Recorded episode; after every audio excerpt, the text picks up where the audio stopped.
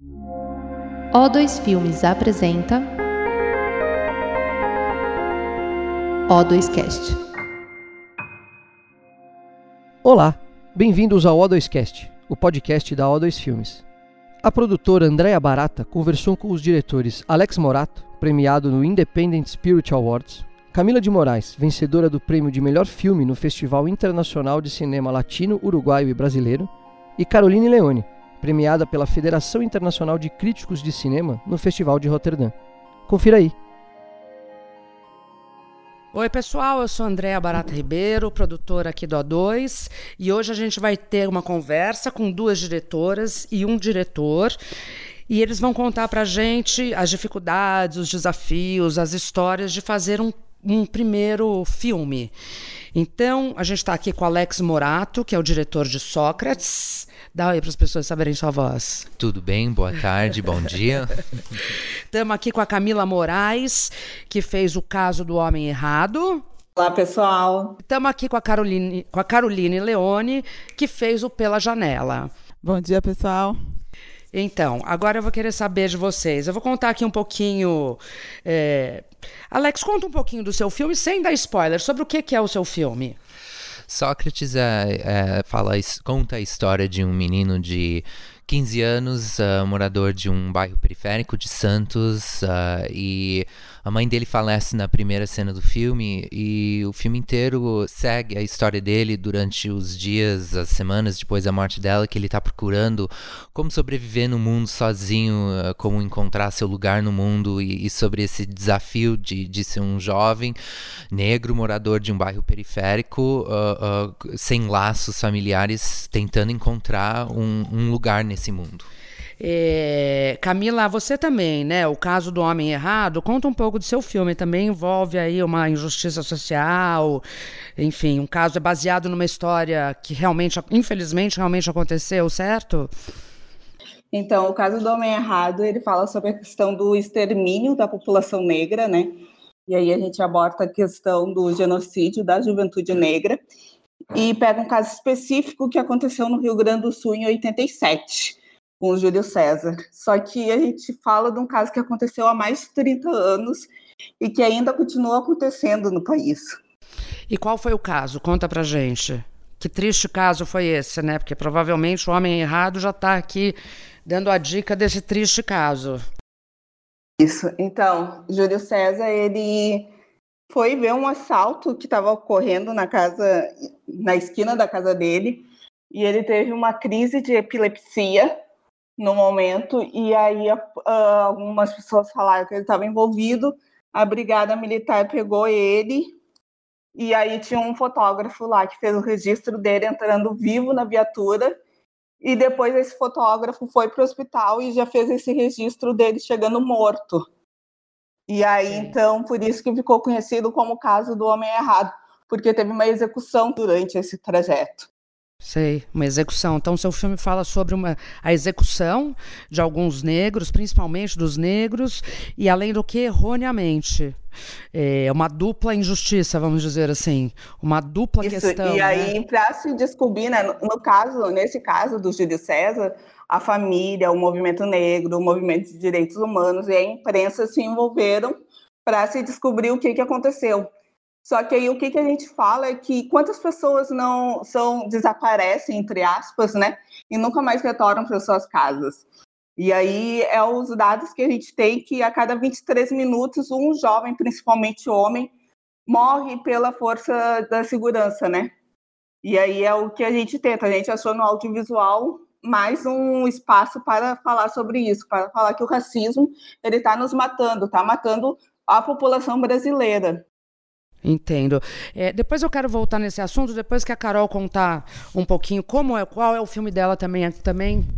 Então, Pela Janela conta a história da Rosália, que é uma mulher de 65 anos, que trabalhou a vida inteira numa fábrica e perde o emprego da noite para o dia e fica muito desesperada, muito deprimida.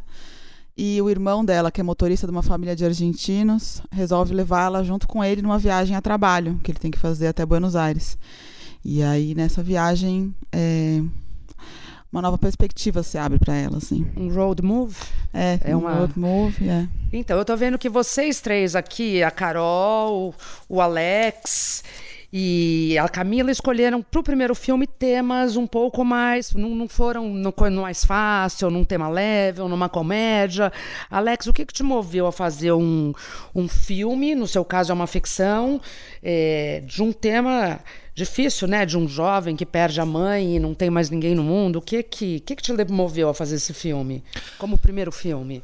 Uh, tudo começou uh, anos atrás, eu tinha 19 anos e eu estava me voluntariando no Instituto Queiro, que é um instituto em, em Santos que trabalha com jovens de situações periféricas e, e através do, de sets de longa-metragens dá várias oportunidades para eles para aprender de, de cidadania, de, de colaboração, profissionalismo. Eu me voluntariei lá três meses, uh, aí eu voltei para os Estados Unidos porque eu, eu, eu sempre morei fora e, e eu estava uh, ah, terminando, concluindo meus estudos lá. Uh, aí, uh, uns anos depois, uh, depois de fechar meus estudos e, e enfim, várias outras coisas, a, a, minha mãe faleceu. Ela ficou muito mal, doente. Eu fiquei tempo com ela, cuidando dela. E, e depois do falecimento dela, eu tava com muitas. Eu tava vivendo uma situação de muita solidão. A família dela toda é aqui do, de São Paulo, então eu estava sozinho lá lidando com, com o falecimento dela, que ela também morava nos Estados Unidos. E o uh, eh, que, que aconteceu? Eu, eu tinha que expressar isso de alguma forma e eu vim aqui para o Brasil uh, passar um período uh, de reflexão e eu comecei a falar de novo com meus amigos que eu tinha feito na época que eu era voluntário. E aí essa ideia, que, porque eu era tão jovem, a gente tinha um sonho, né? Um dia vamos fazer um filme juntos. E aí, de repente, voltou essas memórias, voltou as experiências que eu tive lá como voluntário. E, e essa ideia veio ah, bem rapidamente para mim. Eu escrevi o primeiro tratamento em uma semana. Um, e eu, eu tinha que colocar aquilo para fora. Mas o que, que aconteceu? Eu queria fazer um filme que tratava com o assunto, com as emoções que eu tava vivendo Mas na pele. Mas não autobiográfico. Exatamente. E, e, e, também para representar uh, pessoas que não são representadas muito nas telas. Então, uh, por isso que eu pensei nisso. E aí, de fato, nasceu uma verdadeira, verdadeira colaboração. Eu, eu escrevi o roteiro junto com uma moça do que tinha se formado do projeto. Ela tinha 18 anos na Bacana. época, Tainá Mantes e aí o, a gente fez o filme em colaboração com os jovens e foi de verdade um filme feito numa oficina. E seu filme foi super bem, né? Ganhou vários prêmios. Eu estou vendo aqui uma lista enorme de prêmios, mas eu acho que eh, dentre todos, todos são muito importantes, mas você ganhou um prêmio aqui no Independent, Independent Spirit Awards. Para quem não conhece, esse é um prêmio americano super importante que premia principalmente o cinema independente. Cidade de Deus, por exemplo, já concorreu a esse prêmio tal. Quem ganhou, se eu não me engano, na época foi a Sofia Coppola com Jovens Suicidas, ou logo o filme que veio depois. Ah, não, Lost in Translation. Ela ganhou com Lost in Translation. É, então era é bem isso, né? O cinema independente. E você é considerado o Oscar do cinema independente. Você ganhou um título que é assim: Someone to Watch. Some, alguém para você olhar. É, alguém que tem um talento especial, que está ali começando e que é para os produtores e todo mundo olhar para essa pessoa. Como você se sentiu com esse prêmio? Maravilhoso por vários motivos. Primeiro que uh, uh, para um filme que foi, foi filmado com um orçamento de 20 mil dólares, são é, menos de 80 mil reais, assim, é, é, é, é muito louco, né, uh, uh, ter uma projeção uh, dessa forma. Eu acho que o que o, o comitê reconheceu foi essa, essa garra que nós, como equipe, como, como como um, um, pessoas que, que a gente fez esse filme não pelo dinheiro, mas a gente fez porque a gente acreditou nessa história, a gente fez porque a gente precisava contar essa história. Eu acho que é isso que tem no, no cinema independente, né? A Carol, a Camila, eu acho que uh, todo mundo aqui sentado nessa mesa, você, André, podem uh, uh, se identificar nisso, né? Essa coisa de fazer cinema porque a gente quer contar a história. Então, e também esse prêmio, meu mentor, que é um diretor norte-americano, Ramin Barani, ele ganhou esse prêmio, o, o ano, acho que um ano, dois anos antes de eu, ou até o ano que eu conheci ele, ele começou a me ajudar como estudante e tudo, então para para também seguir, né, trilhar nesse caminho dele é uma coisa que é muito especial para mim. Uh, então, de, eu acho que essa coisa de Someone to Watch, né, não é só uh, ah, para mim como diretor, é, é, é, é, que pelo que eu entendo é dado ao filme também, né, é. uma coisa que é que eles estão reconhecendo não só o diretor, né, mas eles estão reconhecendo a obra. A importância do feita, filme, né? né? Camila, e como foi você? Eu vi que a sua passagem por festivais, assim, primeiro assim, o que, que te motivou a contar essa história? História, assim, como um primeiro filme, entrar logo numa, né, num, numa história difícil de ser contada, uma realidade dura, tal. O que que te motivou é, a fazer esse esse esse documentário como primeiro filme? E depois eu queria que você me contasse a história de como foram os festivais, que eu acho que para você foi um pouco diferente do Alex. Isso. Então, como o Alex estava comentando, eu acho que a gente acaba contando as nossas realidades, né? As nossas vivências. É o que a gente vai passar naquele trabalho que vai ser feito e que passa com uma verdade. Então, essa, infelizmente, é uma realidade que a gente vive, né? De extermínio da população negra, e infelizmente muito próxima. E a, a, gente, quando começou a pensar em produzir esse filme, na época eu ainda era graduanda de jornalismo, e a gente pensou em fazer um curta-metragem. Né? O filme ele foi tomando umas proporções assim que a gente não imaginava. A gente tentou vários financiamentos, editais, não conseguiu nenhum, e até que um determinado momento a gente conseguiu fazer uma parceria com uma produtora independente chamada Praça de Filmes, lá do Rio Grande do Sul, para produzir o filme e sempre pedindo apoio da comunidade negra, né? A gente fez alguns financiamentos no qual a comunidade sempre nos apoiou e nos dava suporte para a gente fazer as gravações. E no processo de montagem desse filme, ele se, se transformou em um longa, mas até o momento da gravação ele ia ser um curta. E aí a gente, quando ele se transforma em um longa, quando a gente consegue finalizar, a gente levou oito anos para conseguir produzir esse filme. Então, quando a gente consegue finalizar esse filme, a gente queria participar de festivais. E aí, para participar desses festivais, assim, para poder entrar nesse circuito do cinema brasileiro, né, ter um selo de qualidade, entre aspas, que é passando por esses mostras e festivais, o filme não foi selecionado em diversos, né? A gente começou a carreira no Festival de Gramado, depois a gente foi para o Festival do Uruguai, onde a gente ganhou o prêmio de melhor no Festival de Punta del Oeste, ganhou o prêmio de melhor filme do festival. E aí a gente, ah, então tá, então beleza, o filme está fazendo uma trajetória, a gente vai continuar nos festivais. Só que aí o filme parou de ser selecionado nos festivais. E aí a gente começa a entender qual é a mecânica e a estrutura racista que atua no país em todas as formas, né, em todas as áreas e setores. Você, você acredita que, que aí a coisa... gente, quando entra nesses festivais, olha para o lado, né? Quem são as pessoas que estão circulando nesses festivais? Quais são os filmes que estão ali? O que que esses filmes estão abordando? E... Você acha que existe uma, um racismo mesmo na curadoria dos, dos festivais?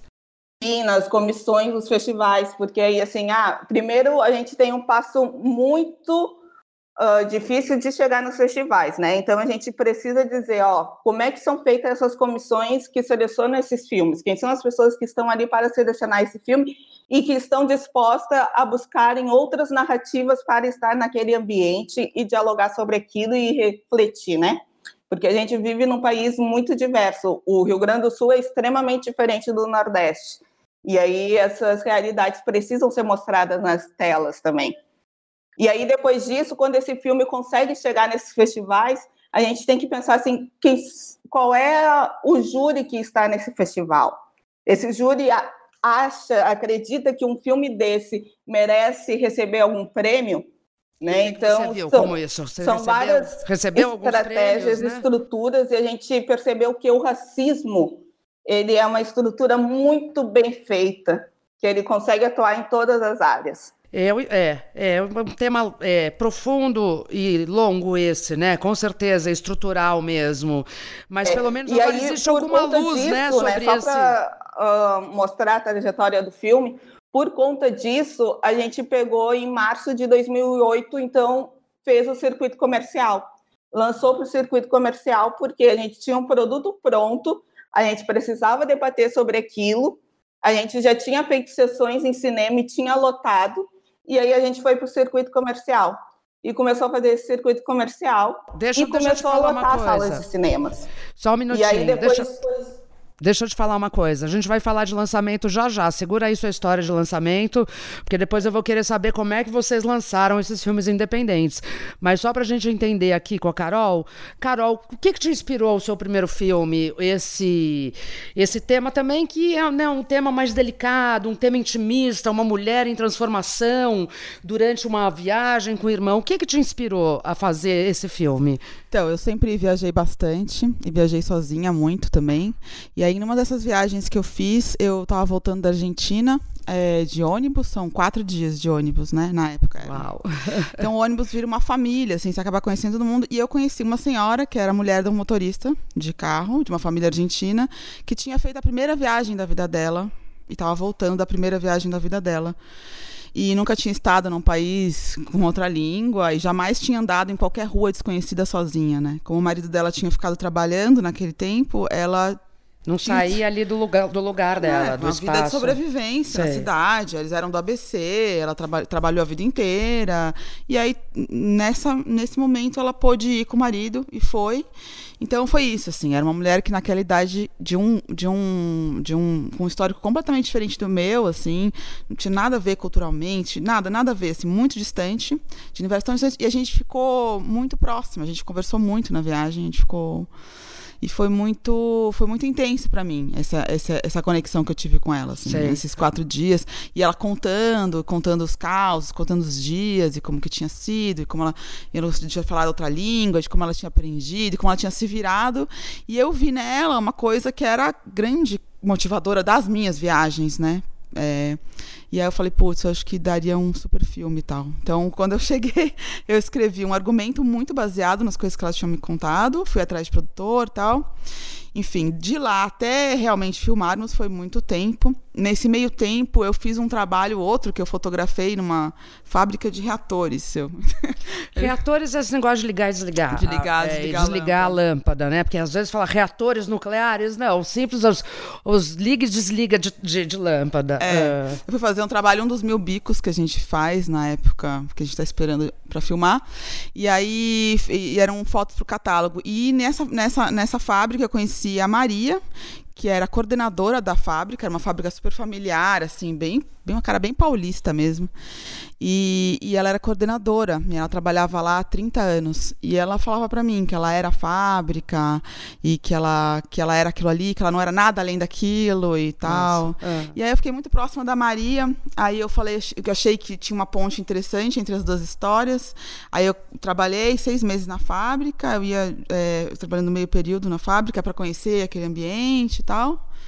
E, bom, e é isso. Assim, tem um processo bem grande de, de roteiro que tem histórias boas para contar, porque eu passei muito tempo desenvolvendo é. roteiro. Você que escreveu o roteiro. Eu que escrevi o no roteiro. No caso, você também, Alex. Co o roteiro do, do, do, Sócrates. Você que escreveu também. Co-roteirizou. Ah, co-roteirizou, é. Co-roteirizou com a, com, a, com a menina, né? Sim. Que você falou lá do Quero. E Camila, eu sei que documentário nem sempre tem, como você disse, era um curto e acabou virando um longa. Eh, esse roteiro foi aparecendo na montagem para você? Como foi? Foi, o roteiro foi sendo construído e aí acabou que finalizou com três pessoas. Eu, a Mariane Ferreira e o Maurício Borges. Mariane que fez a nossa produção executiva e o Maurício Borges da direção de fotografia. Tá, mas o, esse roteiro, que era um curta, se transformou num longa, ou seja, essa grande história que a princípio você achou que era um curta e que quando você foi bom, foi na edição que vocês acharam esse longa? Começaram Isso, a ver que o material foi era... na montagem, aham. Uhum. Foi na montagem, entendi. E você montou montou o seu filme também, Alex? Não? Montei o, o filme também. Eu acho interessante essa questão uh, uh, da Camila encontrar o filme na montagem, né? Porque uh, a gente também passou um longo período na, na, montagem. A gente também trabalhou de uma forma que no set foi bem solto. A gente mudava coisas na hora, a gente descobria as cenas na hora também. As condições que a gente estava filmando não tinha muito controle, então precisava improvisar muito. e aí eu, na montagem a gente passou um longo longo período descobrindo o filme e eu achei isso muito gratificante. Então, eu achei interessante essa, uh, essa questão também, né, do, do, documentário se encontrar na montagem. Na montagem. É. Carol, e você? Já tinha um roteiro mais que tinha. você seguiu mais, você já tinha um tinha. roteiro mais estruturado? Eu fiz, a gente tinha um roteiro bem estruturado, a gente improvisou pouco, acabou que teve bem pouco tempo para improviso, assim. Tudo que eu achava que iam ser os, os, os, presentes de um road movie, na hora que você vai filmar com aquela equipe e tal, você vê que você tem bem pouco espaço para Pra... Aquele circo atrás, né? É. Uma equipe de cinema é sempre muita gente. O né? tempo, prazo, tudo que você tem. Então, na verdade, você pode mexer muito pouco naquilo que tá, pelo menos nesse caso específico do meu Sei. filme. Então, quando eu fui montar, já tinha é muito próximo, ficou muito próximo do roteiro, mas foi montado a quatro mãos. Eu também tenho um histórico de montadora, eu sou montadora além de diretora. Então, montou eu e uma argentina. Então, tá. nós duas. tem muitos montadores que se tornam diretores, né? A gente aqui na O2 tem um caso famoso que é o Dani Rezende que come, começou sendo montador, foi o montador de Cidade de Deus e hoje é um excelente é, diretor, enfim. Além de montador, continua sendo um excelente montador, mas agora ele provavelmente só monta os próprios filmes. Mas também veio, parece que é uma forma quase natural do cara que fica montando, editando as cenas. Esse tom é melhor, esse um pouquinho que o próximo passo dele seja talvez a direção, né? Ele tem uma intimidade ali, não necessariamente, mas eu vejo muitos montadores virando diretores. Eu também fui montador, interessante. Ah, tá eu comecei é. na ilha. Um dia também eu estava conversando com o Maurinho Mendonça aqui, que, enfim, fez várias coisas na Globo. Ele também começou como editor. Conheço vários montadores, editores que se transformaram eu, em diretores. Eu acho que é um caminho bem interessante para se transformar, para você virar um diretor. Muito mais, você é muito, tá, tá, muito mais próximo da direção e do roteiro do que um assistente de direção, é, ou do que um fotógrafo, ou do que um diretor de arte, ou do que um produtor. Você pode pensar em qualquer função. O montador, eu acho que ele está ali no, na essência primeira do cinema, né? Bom, para quem não conhece profundamente, o montador é aquele cara que vai receber todo o material filmado e às vezes não, não é pouco material, muitas vezes muito material, principalmente em caso de documentário, que você fica mais livre para filmar, e aí ele tem que ir achando os melhores takes, as melhores cenas, o, a melhor atuação e vai montando esse filme e vai chegando no produto final como a gente vê, né? Geralmente um filme de uma hora e meia, uma hora e quarenta, uma hora e cinquenta, ele começa com uma montagem o primeiro corte tem três horas. Porque você coloca tudo para dentro para depois ir. É um trabalho de ir afinando, afinando, afinando, né? Acho que é um pouco assim. E costuma se demorar mais para montar muitas vezes do que para filmar em si, o processo da filmagem em si. Porque é essa coisa de você ir buscando é o ajuste fino, né? Do filme. Agora, eu queria saber uma coisa para vocês. O primeiro filme é um sonho? É assim um desejo, um sonho, é o sonho com o meu primeiro filme para quem está nessa área. Para você foi, Carol, um sonho? Para mim foi, para mim foi, foi um sonho bem lutado. Do momento que eu apresentei meu filme para a produtora, que ela topou participar, até a gente filmar foram sete anos. Uau! E você, Camila, foi um sonho fazer seu primeiro documentário? Foi num certo sentido assim de uma coisa que às vezes pode se transformar em pesadelo, né? Mas às vezes no sentido de você Puxa, é um sonho realizar isso. É, foi. Ele se tornou um sonho e uma realidade, mas assim, eu sou jornalista, trabalhava com isso, né? Esse é o que o meu sustento. E na medida do possível a gente ia produzindo o filme. Entendo, e aí mas... ele foi se tornando esse sonho que a gente precisava concluir, precisava fazer, precisava apresentar. E aí ele foi se tornando uma realidade que a gente foi cada vez mais se apegando a esse, a esse produto. E você já trabalhava na indústria do audiovisual ou você estava trabalhando como jornalista? Não, como jornalista. Como jornalista, também fez já uma tinha feito alguns curtas, mas eu Sei. trabalho como jornalista. O principal foi jornalista. Uh, e você, Alex, foi também um sonho? Não foi um sonho, foi um uma. Pesadelo. Não, foi um peso. Foi um peso pessoal, emocional, uh, artístico. Uh, uh, foi um furacão e eu precisava colocar aquilo para fora. Então, para mim, foi uma realização muito pessoal e muito, muito difícil para mim, assim, emocionalmente, por causa do, dos temas pessoais para mim. Né? É, eu, o que eu vejo, assim. É muita perguntei essa coisa do sonho porque realmente fazer o primeiro filme não é fácil para alguém que vocês jovens ainda, super jovens, para alguém que está começando uma carreira e fazer um primeiro filme, não é fácil. Você vê que você conseguiu um instituto, a Carol conseguiu de outro jeito, a Camila foi indo durante anos para fazer. Tem que ter uma uma garra forte, né, para ir lá e segurar e fazer, né? Vendo aqui da Camila tantos anos, é, não, é, não é fácil não, né? E para distribuir, como você distribuiu o seu filme, Carol? A gente tinha um acordo já com a Vitrine, né? Que é uma das maiores distribuidoras de filmes nacionais, independentes, né? aqui do Brasil. Então a Silvia gostava muito do roteiro, ela já se associou logo no roteiro. Então quando a gente lançou, a gente foi pela, foi pela sessão vitrine que a gente lançou, que é, uma, que é um espaço dentro da vitrine que eles criaram para um lançamento bem amplo em todo o Brasil. Então, o filme foi lançado em mais de 15 cidades pelo Brasil, em sessões com horários garantidos, bons, assim, bons horários, e fez um bom público. Você encontrou espaço no seu filme, no seu, na, na distribuição e nas salas de cinema para o seu filme? Sim, encontrei. Encontrou. E também, como ele é um filme binacional, ele é uma coprodução Brasil-Argentina, ele foi lançado na Argentina como filme argentino. Então ele teve acesso às salas do INCA, que é o Instituto de Cinema Argentino. Que... É Ancine brasileira. Inca é Ancine brasileira. Ancine Argentina. Argentina. É, Ancine Argentina. Argentina. e lá eles têm salas bem democratizadas, assim. Nas principais cidades, eles têm salas com ingressos é, de, com valor popular.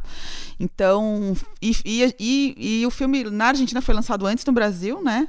O filme foi lançado é, logo que ele estreou no fe primeiro festival lá na Argentina. Eu não pude ir. O filme foi sozinho, e fez muito público lá, mesmo sem divulgação nenhuma. A gente ficou muito feliz, assim, que ele foi muito bem recebido. Foi uma surpresa. A gente teve uma surpresa lá na Argentina. E aqui no Brasil também. Foi muito bem, de crítica tal. Isso fez com que a carreira dele fosse um pouco mais duradoura, né? Do que normalmente esses filmes é, independentes, né? Conseguem, que às vezes é. nem encontram espaço. Camila, você ia contar da distribuição, da sua odisseia para distribuição?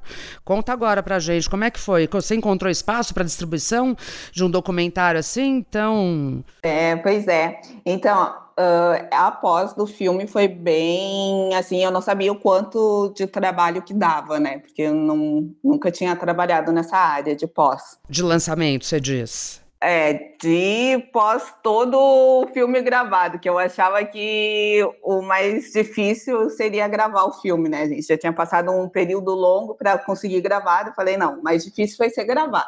Mas para nós o mais difícil foi depois do filme pronto e botar ele no mundo. É, como foi isso? Então que... a gente tentou, né? Depois, depois de a gente ter tentado os festivais e mostras de cinemas e não ter tido um retorno positivo, a gente foi para o circuito comercial, aí dialogou com algumas distribuidoras que não tiveram interesse no filme. Aí uma falou que, que não era o ponto que eles trabalhavam, né? não era um tema. Outra tinha nos cobrado um valor inicial que para nós era caro, 80 mil para iniciar. E aí a gente começou a fazer a distribuição independente, independente, sozinhas. Como assim? Você a gente mesma? começou por, por Porto Alegre, Aí a gente toda semana, todos os dias teve público, conseguiu um horário bom, conseguiu um cinema legal. Depois a gente foi para Bahia, aí na Bahia a gente ficou um mês em cartaz, sempre com público e sempre fazendo parcerias de roda de debate, levando comunidade para o cinema, levando movimentos de justiça, de segurança, porque é com esses que a gente quer dialogar. E aí a gente foi para o Acre e depois foi indo para outros estados.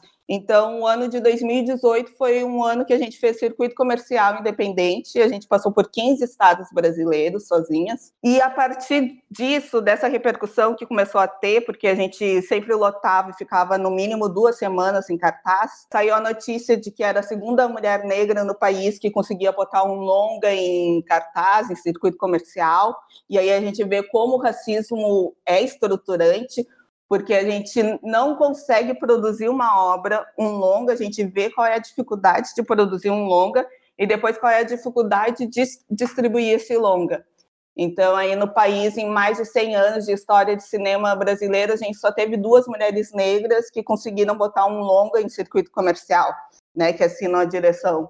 A primeira foi a Délia Sampaio, em 84, e depois de 34 anos que a gente chegou nesse patamar também. Parabéns para você por esse feito todo, enfim, abrindo aí como mulher, como mulher e mulher negra, abrindo portas para o cinema, né, para que a gente possa ter mais diversidade. É um país, como você mesmo disse, tão diverso, que precisa mostrar suas várias faces.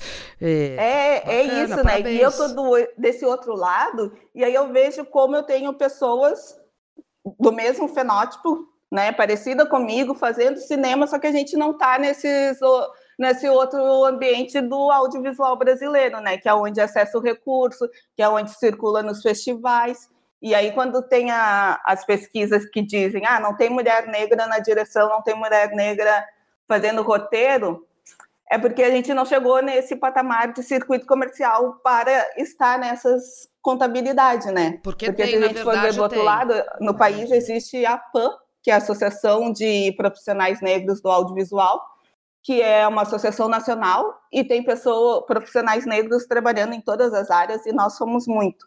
Mas voltando à trajetória do filme, Aí, por conta desse circuito independente que a gente fez e que circulou muito pelo país, acabou chamando atenção. O filme, o filme acabou chamando atenção para passar em festivais e mostras de cinema. E aí também a gente olha por o outro lado por questões políticas e estratégias, né? É, Além da gente saber que tem uma que... qualidade boa, que o filme que a gente a gente estaria abordando o debate, falando sobre esse debate, falando sobre extermínio e Aí, porque aí a gente em 2018 começou a puxar dois temas, né? Falar sobre o extermínio da juventude negra e falar sobre os profissionais negros no audiovisual. E aí isso, isso foi uma coisa que a gente não imaginava. A gente não imaginava fazer um longa, não imaginava ir para o circuito, não imaginava entrar na história do cinema brasileiro. E criar esse barulho e todo. Não imaginava abrir esses debates todos. Que né? bom. E aí, por, por conta disso, a gente percebe que foi uma trajetória que tem sido difícil, mas necessária Parabéns e gratificante. de novo. Parabéns de novo, Camila. Realmente é necessário e é isso aí. Acho que esse debate está cada vez mais amplo também. A gente está todo mundo tomando consciência cada vez mais de toda essa questão. Alex, como foi para você lançar o seu primeiro filme? Foi bacana? Foi dentro das suas expectativas? Você ficou muito nervoso a primeira vez que você viu, com público, uma pré-estreia? Como foi isso? Bom, primeiro que a gente, eu, eu, eu posso identificar com o que a Camila está falando, porque a gente passou um ano uh, aguardando respostas de, de festivais e parecia que ninguém queria a gente. Aí, de repente, deu uma virada do nada que era, era do dia pra noite. Ninguém queria a gente, de repente, todo mundo queria a gente. Era tipo três, quatro convites por. Uh, por semana. Foi uma coisa assim, uma virada muito doida, muito louca. Uh, eu acho que é, é esse, é, é esse lance, né? Alguém começa a prestar atenção, aí outra pessoa começa a prestar atenção. E aí foi tipo, como que fala? Exponential. Uh, é, exponencial. Exponencial. É. E, e, foi crescendo assim dessa forma. Então, uh, para mim foi uma, uma viagem totalmente sur surpreendente e, e eu fiquei muito feliz. A gente caiu em muitas boas mãos aqui na na, na O2 para fazer o nosso lançamento. E a gente. É interessante que do, do dia que a gente lançou o filme até o lançamento nacional aqui no. A gente até lançou nos Estados Unidos antes de lançar aqui no Brasil. E aí a gente lançou aqui no Brasil um ano depois da nossa estreia em festival. Uh, então. O filme já vem quente, né? Muitos filmes usam essa estratégia, principalmente os filmes independentes. Eles chamam isso de um platform release, é, né? É, exatamente. Uma, uma plataforma de isso. lançamento, né? Então você faz um circuito de um ano. Carol também deve ter feito alguns filmes em festivais. Aí você aquece o filme, vai mostrando a qualidade do seu filme fora, em festivais, ganha prêmio aqui, prêmio ali, reconhecimento aqui, reconhecimento ali. Isso vai dando um estofo para o filme para a hora que chega no Massacre da Serra Elétrica aqui de poucas salas com tantos filmes lançando, que você tenha pelo menos os, os, os, os diretores, né, os produtores independentes, tenham pelo menos um pequeno espaço. O filme vem aquecido, né? Exatamente. É uma estratégia mesmo. É, as, aí as imprensas prestam atenção, tudo isso ajuda a trazer público, as conversas, enfim. E, e a gente ficou quatro semanas em cartaz no Brasil, que foi muito. Uh, eu não esperava isso. Mas eu, também, claro, ajuda que o, o Christian Malheiros, que é o ator principal, que falando focando, né, em, em, jovens negros. Ele é um jovem negro, né?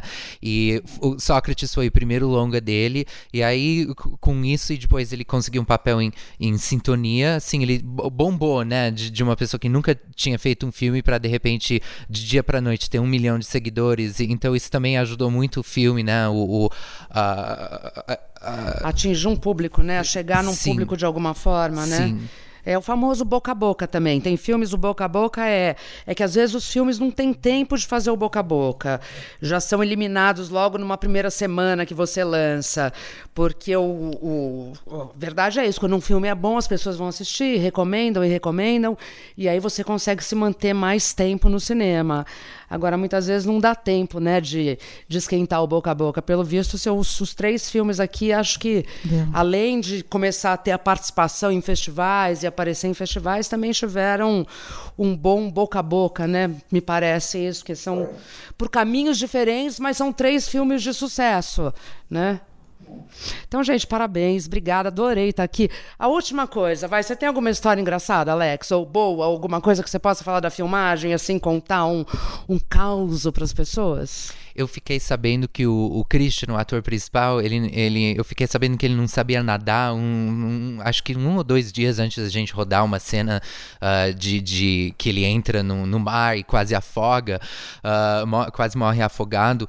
E aí eu, eu, lembro que a gente conversando, meu, como é que a gente vai fazer isso? Então, Realíssima cena. Era só jogar porque, no mar e filmar, pô. Exatamente, porque o que, que aconteceu? A gente chamou os bombeiros, só que os bombeiros estavam entrando no, no plano. Então eu falei, puxa, então coloquei coloquei meu maiô, entrei na, na água com ele, com o diretor de fotografia. E aí, tipo, eu, eu lembro que uh, ele entrava na água, aí eu levantava ele, ele respirava fundo, olhava para ele e falava: Você tá pronto? Ele assim, tô, tô, tô. Aí eu soltava ele, ele caía embaixo d'água, aí eu pegava ele de novo ele respirava assim, se recuperava assim, podemos? Ele, pode, pode, pode. Aí eu jogava ele na água de novo. Então aquela emoção tão real que a gente conseguiu foi uma emoção tão real. É, tô vendo. E você, Carol? Teve Ai, alguma eu história? Eu ia contar boa, outra, assim? mas eu tenho uma outra uh. nesse nível, assim. A minha atriz, ela nunca tinha visto as cataratas, né? Eu, quem viu o filme, é. uma das cenas mais fortes do é, filme é a cena da catarata. E eu escondi, eu conhecendo a atriz, eu escondi dela aquele. Falei assim: não, não vou mostrar, ela só vai ver na hora da que gente a câmera filmar. pronta. Quando a câmera estiver rodando, você chama Magali Bife. Porque eu quero Magali Bife, não só a Rosália. E ela, e ela veio, né? E a cena que a gente vê no filme é o que aconteceu, é um take único, que durou 15 minutos. É, e, não ia ter nada. E era aquilo, assim, não existia, é, nunca, jamais. Nunca mais seria a mesma emoção de ver a primeira vez. Ali, naquele estado. Eu tinha uma outra história guardada. Conta, conta, outra que história. É porque eu fiquei muitos anos é, fazendo o roteiro, né?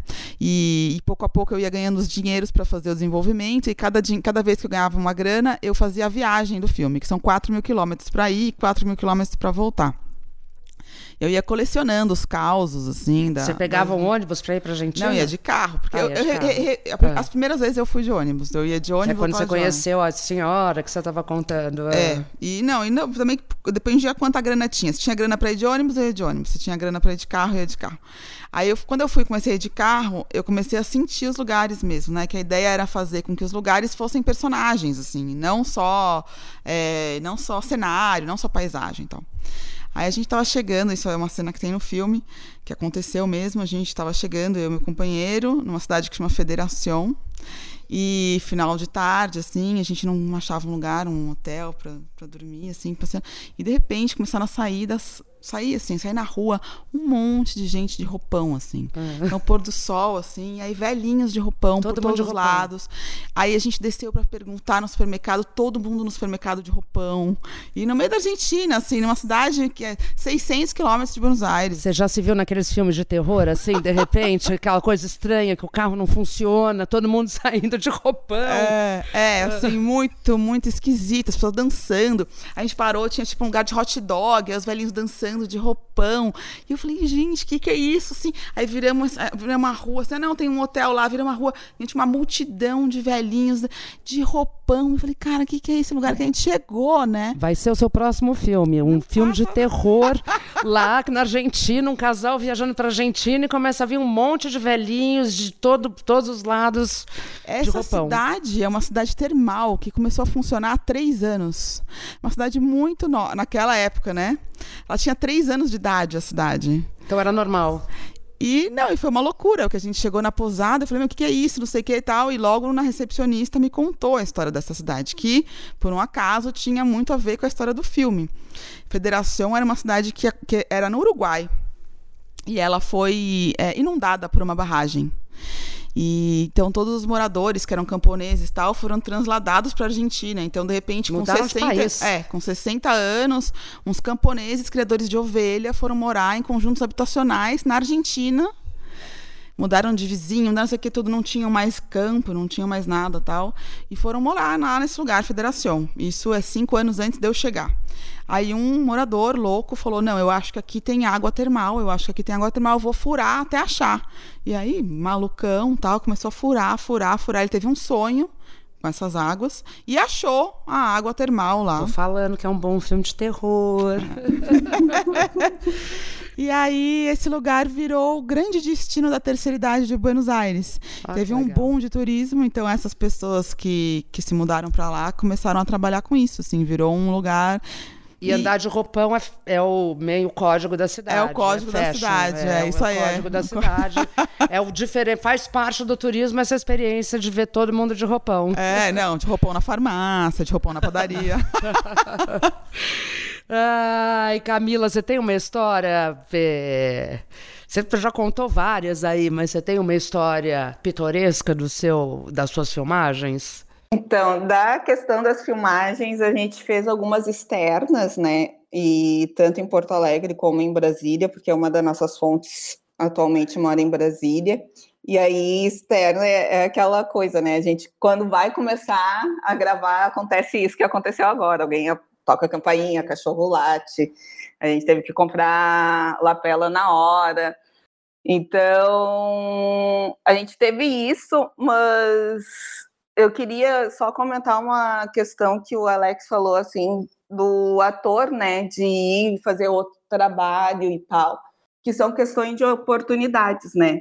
Que quando a gente tem essas oportunidades para mostrar o trabalho que está sendo feito, a gente pode continuar seguindo a trajetória, a nossa carreira por dentro do meio que a gente quiser. Então, mas se a gente não tiver essa oportunidade nem de apresentar o nosso trabalho, fica mais difícil. E aí é esse acesso que a gente precisa democratizar de fato, né? A gente poder democratizar esse acesso e repartir essas economias que existem nesse meio. E só para também uh, concluir ou não concluir, porque ainda não concluiu a história, a trajetória do caso do Homem Errado. Depois disso, a gente conseguiu assinar um contrato com um canal de TV. O filme hoje está passando num canal de TV. Qual canal? Conta a gente aí. assinou um outro contrato passando o filme para o streaming. Então, atualmente ele está em 18 países da América Latina também. E onde pela pode? Google Play e pelo iTunes. Ah, Globoplay iTunes. E no mês de novembro de 2019, a gente assinou um outro contrato com o Circuito SP Cine, em São Paulo. E aí ele está passando em 17 salas de cinema uh, do estado de São Paulo. Bacana. Então, um filme que foi lançado em 2017, a gente está em 2019 e ainda o filme consegue ter uma trajetória. E que bom que a gente está podendo mostrar essas outras narrativas, tendo espaço para para entrevista, contar um pouco desse processo, e isso é muito gratificante, né? E é poder dizer dessas oportunidades. Bacana. Olha, gente, eu realmente acho que fazer primeiro filme é para guerreiros mesmo. E espero que vocês sejam, tenham muito sucesso nos segundos, terceiros. Obrigada por terem vindo. Alex, Camila, Carol, e sucesso para vocês. Obrigado, André. Valeu, gente. Beijo.